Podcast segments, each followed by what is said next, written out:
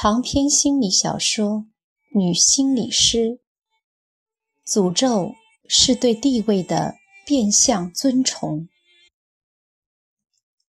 晚上，赫顿饿着肚子从地铁钻出来，赶到心理师备考班，来不及和任何同学说话，甚至给出一个会意的微笑，铃声就响了。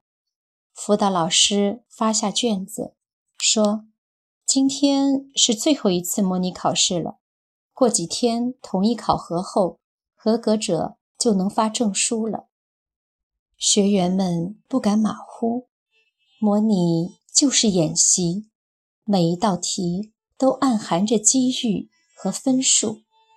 在班上，赫顿极其刻苦，和同学们也很友善。将来都是同行嘛。只是他很少谈论自己，他是一个有秘密的人。秘密就像海峡中潜藏的礁石，表面上看起来波澜不惊，但你不可能云淡风轻地驶过大船，船会在毫无征兆的情况下触礁翻沉。最好的方法。当然是不让船只深入水域。赫顿有很好的人缘，缺少贴心朋友。不过沙鹰是一个例外。他在大学任心理教师，和大学生们的好关系也被他移植到培训班。赫顿单薄的身材、瘦小的体格、平平的五官。都让沙鹰心生怜悯。在大学里，这样的学生就是学习再优异都会自卑，更不消说这个身世不详的赫顿，眼神深处总有落叶一般的孤寂。沙鹰把赫顿当成了学校里的差生来关怀，当然这一切尽量做得天衣无缝。赫顿虽有察觉，但并不拒绝。人在接受温暖的时候，通常还报以热情。沙鹰交卷子之后，等了赫顿许久。他们回家的方向大体一致，每次下了课，都是肩并肩走到公共汽车站，作伴加交换心得，也是享受。沙鹰问：“赫顿，平时你总是第一个交卷，今天怎么晚了？”沙鹰是白白胖胖的圆脸女子，表示关切的时候，眉眼眯得细长，有观音相。赫顿说：“我被一道题目难住了。”哪道题目？我怎么没感觉？就是那道题，你为什么要做一个心理师？你是怎么回答的？沙鹰说：“我其实是对这个位子有兴趣。我不是一个特别聪明的人，搞学术或是当老师，都是实打实、硬拼血本的行业。我觉得太残酷了。但我的长相让我特别有人缘，大家。”都爱找我谈谈知心话，好像我有多少能耐似的。其实，这世界上的道理又有多少是我们所不知道的呢？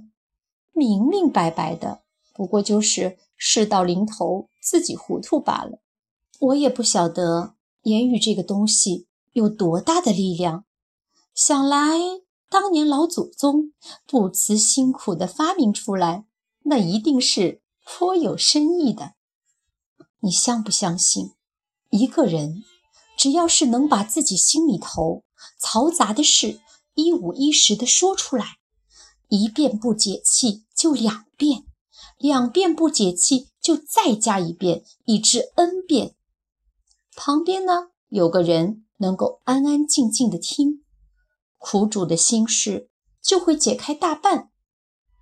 爹妈既然给我生了这么一张。惹人信任的脸，我就要充分发掘利用。这就是我为什么要报考心理师的真正理由。赫顿若有所思道：“别看同学许久，我还真不知你的心思。不过，你真这样写了吗？”沙鹰用圆滚滚的粉拳击打着赫顿的前臂，不知道触到了哪一根神经，赫顿的手臂疼得跳了起来，倒吓了沙鹰一跳。沙鹰说：“我哪里能这样写啊？好像我好逸恶劳似的。我写的是，我爱我的学生。”看到他们在痛苦中挣扎，在迷茫中寻找，我希望用一种科学的方法帮助他们。等等啦，这还不容易吗？反正心理学最不缺乏的就是理论，随便哪个流派扯上一番，就能自圆其说是啦。赫顿频频点头，目光笔直地注视着沙鹰。头点的是那样的恰到好处，下颌轻叹，不疾不徐地向前敲打着，好像信鸽在啄食一碟，好像信鸽在啄食一碟看不见的小米。沙鹰惨叫起来：“赫顿，求求你！”看在咱们是同窗好友的份上，你就别这样给我标准的倾听回应了，于心不忍。我希望看到一个真实自然的反应。你可以仰天长啸，也可以呆若木鸡，只是不要这样给我一个面具。赫顿说：“难道老师教咱们倾听的时候，不是反复要求？”这种姿势吗？要知道，我对着卫生间里的镜子修炼过许久，才算基本合格。你要我改换门庭、返璞归真，就会坏了我的武功。沙鹰，虽说咱俩是好朋友，这件事上我也要置若罔闻。你知道吗？即使在睡觉的时候，我都要带着心理师的笑容。沙鹰是息事宁人的好女人，说：“好好，就让心理师的笑容变成你的第二张面皮吧。好在你千锤百炼的这一笑还中看，我也就忍了。不过说了这么半天，都是我在唠叨，你的答案却丁点不透露，不公平。”沙鹰微笑着说这话，谁料。赫顿突然不悦，说：“这么一点小事，你就觉得不公平了？那你生在城市，从小吃香的喝辣的，那么多和你一般大的女孩子生在农村，吃不上喝不上的，有谁可曾想到他们的不公平了呀？”沙鹰并不生气，要想让一个幸福的女人生气是不容易的。这时。赫顿转换了话题，他对沙鹰说：“我最近买资料的开销比较大，家里的钱一时没有记到。”他只把话说到这里就停了下来。大家都是学心理学的，话讲到这个份上，狼子野心已是昭然若揭。借钱是很忌讳的事情，可赫顿已经走投无路，有早没早打三竿子。沙鹰拿出自己的钱包，当着赫顿的面打开。赫顿以为沙鹰会挥着瘪瘪的钱包，对着自己说：“你看，我实在是没有富裕的钱。”在清冷的路灯下，他看到了沙鹰的红色钱包，像一枚丰硕的萝卜。沙鹰说：“我正准备去买新上市的风衣，你急需，说吧，要多少？”我就要两只袖子。嗨，没了袖子的风衣就成了大坎肩，穿上像民国时期的老太。这样吧，我把整个风衣都借给你。赫顿解了燃眉之急，十分高兴，又调转话题说：“你估计咱们这次能通过吗？”沙鹰说：“如果卷子上让贴照片的话，估计我能过关。”此话怎讲？沙鹰扬起保养的极好的脸说：“你看。”我多么像一个心理师啊，慈眉善目的。赫顿不知说什么好，就什么也没说。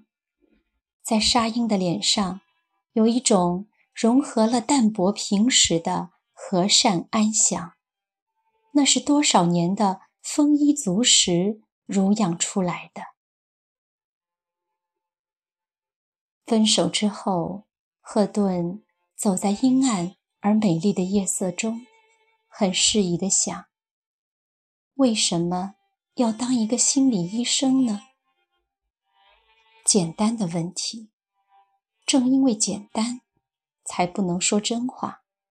连明澈的沙鹰都把自己的真实想法隐瞒了起来，赫顿又怎能把心里话抛出来呢？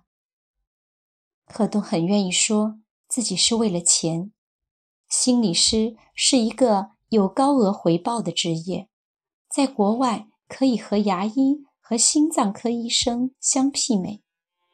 心理师如今如火如荼，芳心未艾，只要有高中以上的学历都可报考。这就像开启了一扇黄金大门。至于你能不能进得门去，掘到第一桶金，就要看个人的能力。和运气了。赫顿知道这样写出来虽是大逆不道，但也勉强说得通。君子爱财，取之有道。你在自己取得利益的同时，也服务于社会。可惜他并不因为这个理由才学习心理师的。坦率地讲，这个动机的初起，并无公益之心。完完全全是为了自己。此刻，也就是今天，赫顿发现了一个可怕的真实：他并不适宜当心理医生，因为他长得不够修美。以前他单知道长得不好是很难嫁得好的，后来他知道了，长得不好。也是很难找到好工作的。今天他更知道了，长得不好，就是当心理师，也要大打折扣。可是，你的优势是什么呢？你有一个健康的身体。是的，自从进城之后，赫顿几乎就没有生过病，除了半身依然冰冷。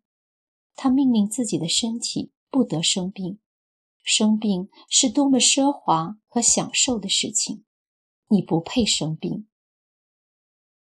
你有一个聪明的大脑，你已经掌握了很多本领。你说的一口流利的普通话，已经没有人会把你当成一个乡下妹子。你举手投足有很好的修养，人们甚至。误以为你是大家闺秀，你有一条像伊甸园里的蛇一样的好嗓子，有一副好面孔的女子很多，有好身材的女子就很少了。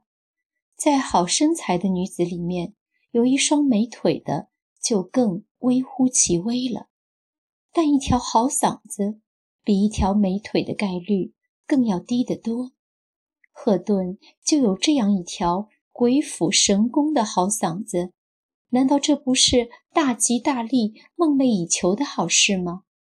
谁说心理师只要长得好，嗓音也是武器？有销魂夺魄的好声色，也是富矿。